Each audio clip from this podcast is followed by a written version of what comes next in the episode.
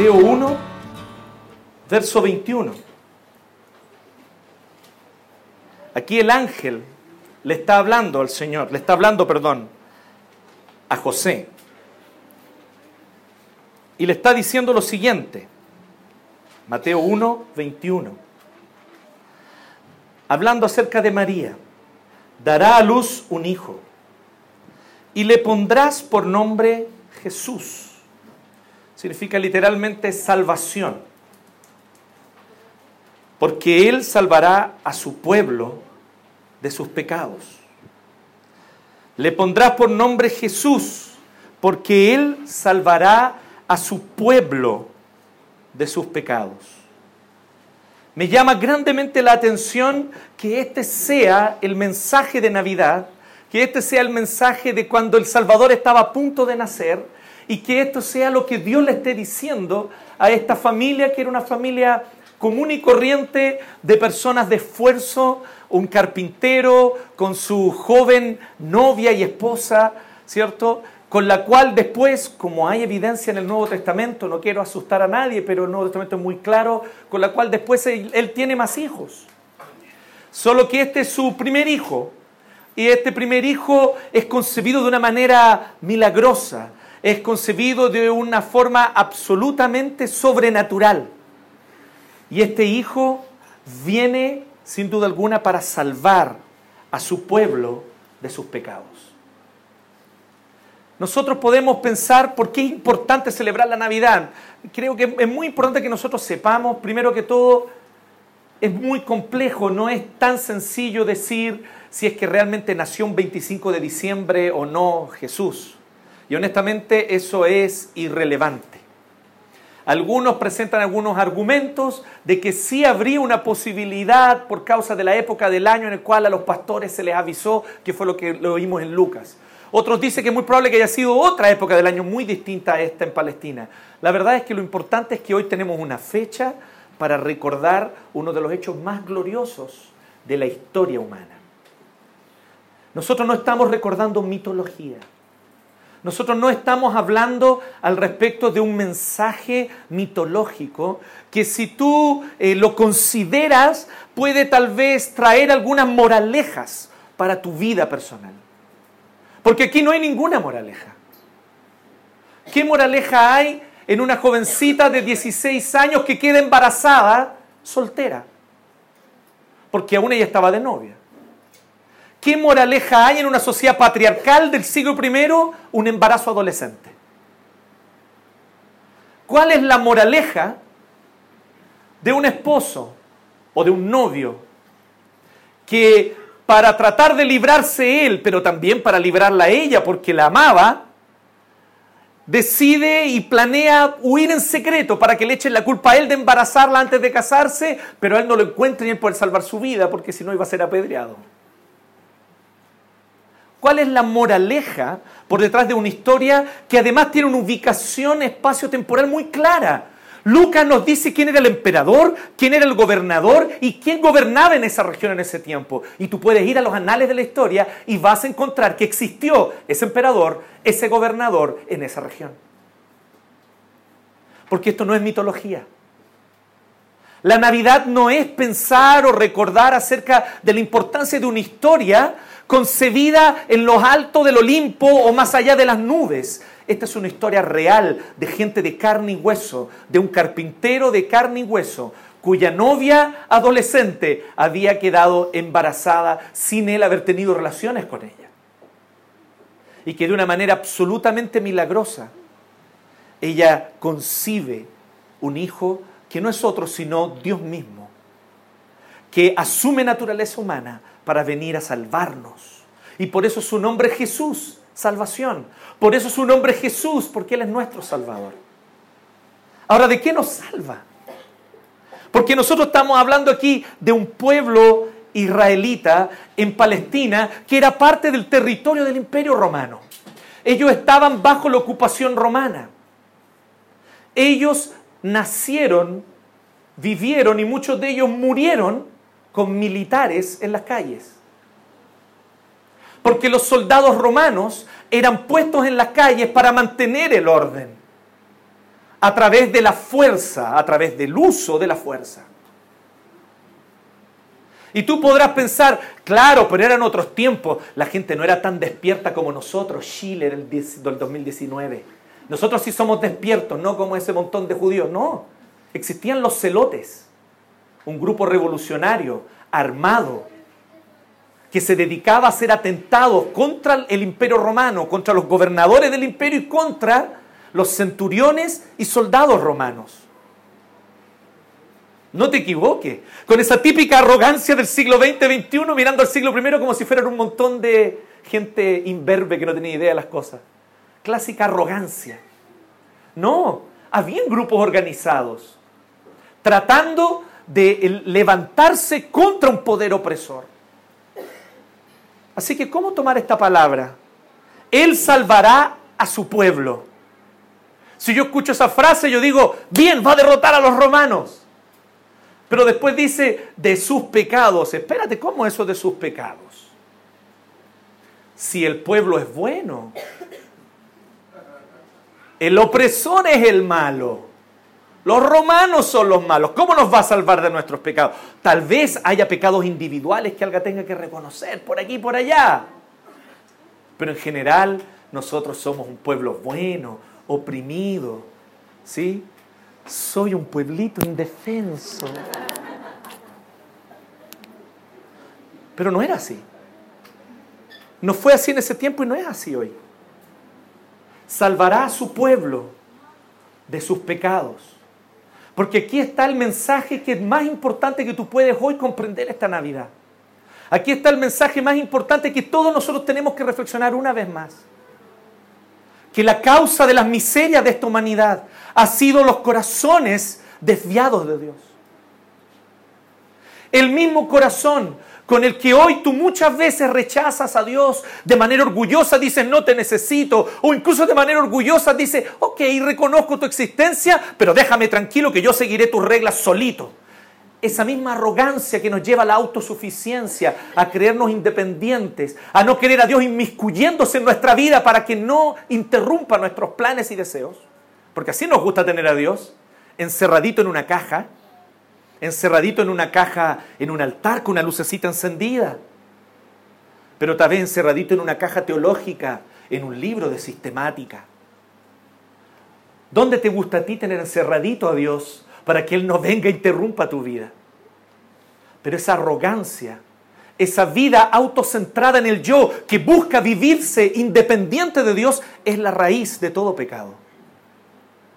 Los imperios, crueles y opresores se han levantado por el pecado humano. Los sistemas económicos y políticos que han generado gran injusticia y que han hecho que se acumule la riqueza en el 1%, dejando que el resto de la población viva muchas veces totalmente desamparada, una gran parte de la población de forma desamparada, surgen por corazones humanos que no quieren reconocer a Dios como su creador primeramente, ni menos aún como su salvador. Así que Jesucristo no viene a presentar maquillajes. Jesucristo no viene a solucionar las cosas estructurales externas, sino que Él viene a las bases, al fundamento, a la raíz para resolver el problema donde se origina. Porque esa misma actitud arrogante y rebelde con la cual tú muchas veces te atreves insolentemente a pararte delante de Dios y decirle no te necesito, es también la del cruel e indiferente oligarca. Es también la del dictador que no le importa a la gente sino solo beneficiarse de ella. Es también la del político corrupto que solo quiere hacer uso de su cargo para beneficio personal. Y sí, ese mismo corazón lo tienes tú, hoy, aquí, sentado en este lugar. Mientras sigamos pensando que el problema son ellos y no nosotros. Mientras sigamos con la lógica del ellos versus nosotros. Us and them, como decía Pink Floyd en el 72, Dark Side of the Moon. Qué lindo disco y qué linda canción. Solo que Roger Waters no entendió él mismo la profundidad de lo que le escribió. Pero no importa porque el Espíritu Santo le dio la capacidad para escribir lo que escribió. Y le quedó lindo. Y allí Él dice, ¿hasta cuándo vamos a estar viviendo en la lógica del ellos y nosotros? Ellos versus nosotros, porque ellos son los que nos oprimen. Nosotros somos los buenos inocentes y, y los que debemos salvar el mundo. No. El problema se origina donde mismo. No hay dicotomía en la Biblia. El problema sigue siendo que el corazón humano arrogantemente se ha creído independiente de Dios, nos hemos vuelto contra Él, le hemos dado la espalda, nos hemos incluso parado desafiantes delante de Dios y decirle no te necesito, con el mismo aire que Él nos da para poder respirar. Es una mezcla, como, como que eso genera una mezcla de rabia pero ternura, ¿no?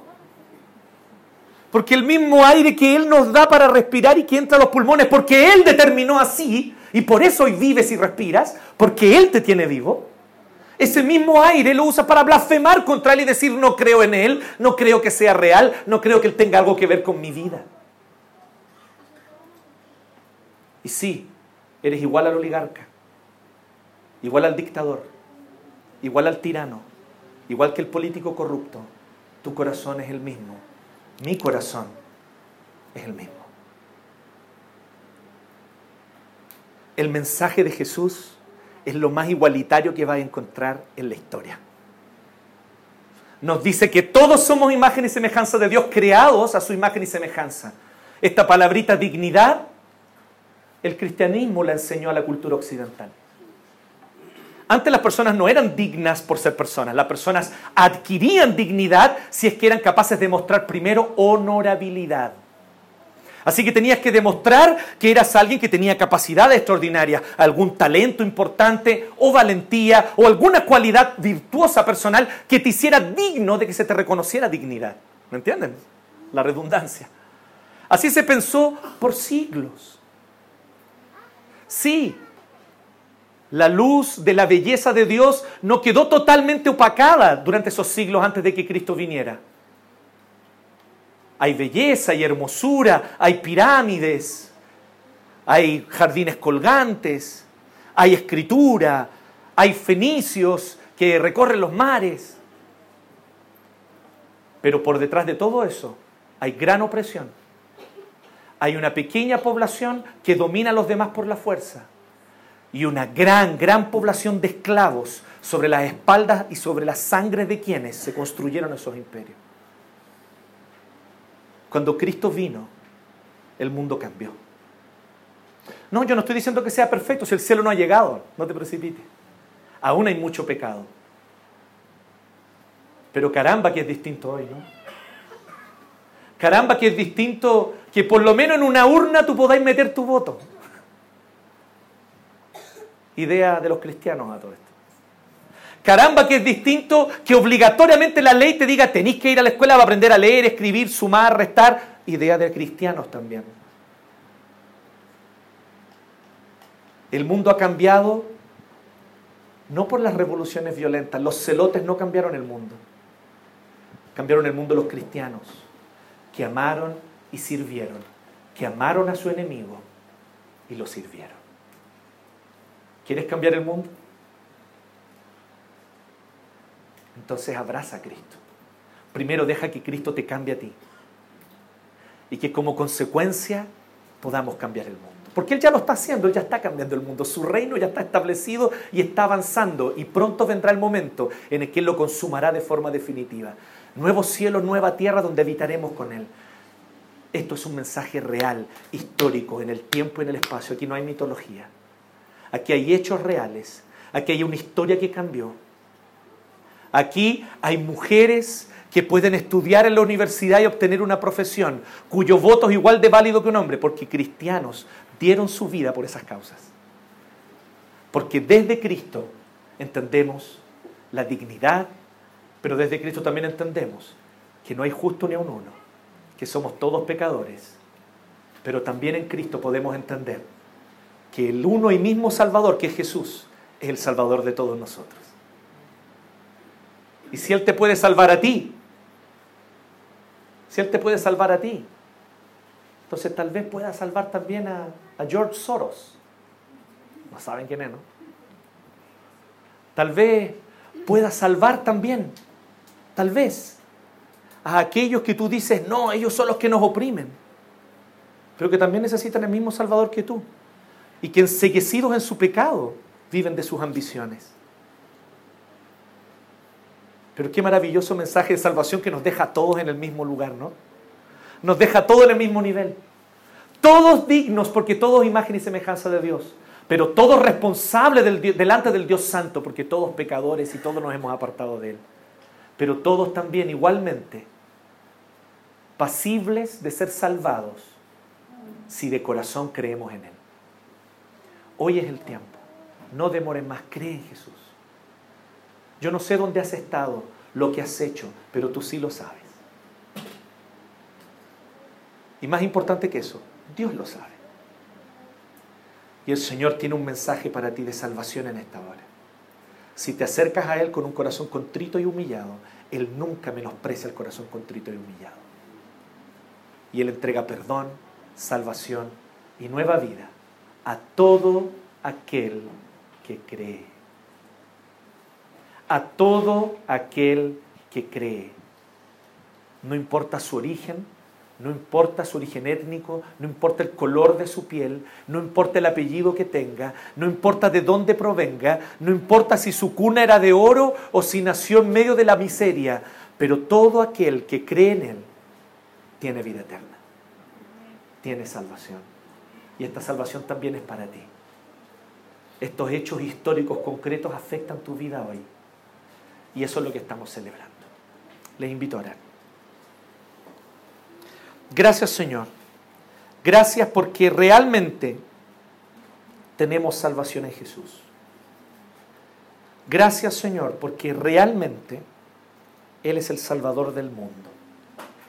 Él vino a este mundo de una manera totalmente contraintuitiva. Señor y Dios, creador de todo, el que tiene todas las galaxias en la palma de su mano, así de poderoso eres tú, Señor. Pero no sentiste necesidad de demostrarle nada a nadie. Naciste en un establo, en un pueblito sin importancia. Los primeros que se enteraron de la noticia fueron personas que se dedicaban a un oficio menospreciado como eran los pastores. Y ellos allí mientras cuidaban a sus ovejas, tuvieron el privilegio de ver ángeles cantando. Señor, tú nos sigues las lógicas humanas. Quisiéramos nosotros que tú siguieras las lógicas humanas y que vinieras y mostraras poder en los lugares visibles, delante de las cámaras de televisión. Pero no es así como te gusta actuar. Y tal vez en este momento, en este saloncito encerrado y caluroso, tú estás haciendo nuevas todas las cosas cambiando nuestro corazón primero, cambiando mi corazón primero, porque es mi corazón el primero que necesita ser cambiado, tan lleno de pecado, tan lleno de rebeldía, tan duro contra ti y contra tu voluntad. Pero qué inmenso amor es el que tú tienes, que perseveraste hasta el, hasta el fin, Fuiste hasta la cruz voluntariamente y en silencio te sometiste a la tortura y a la opresión de un imperio que cayó sobre ti, pero en silencio lo soportaste para que tuviésemos hoy vida eterna cómo no admirarnos de tu obra, cómo no admirarnos de lo que tú hiciste, que resucitaste al tercer día, el más grande portento jamás realizado, te levantaste de los muertos para no morir jamás. Y a las primeras que les anunciaste a esto, fue a unas humildes mujeres cuyo testimonio ni siquiera era válido en un tribunal. Señor, tú realmente actúas de forma contraintuitiva. ¿Cómo no admirarnos de ti, de tu gracia, que hoy tal vez en este momento y en este lugar está cambiando corazones. Para de aquí a un tiempo cambiar nuestro país, cambiar esta nación, cambiar este mundo para tu gloria. En el nombre de Jesús oramos y te agradecemos.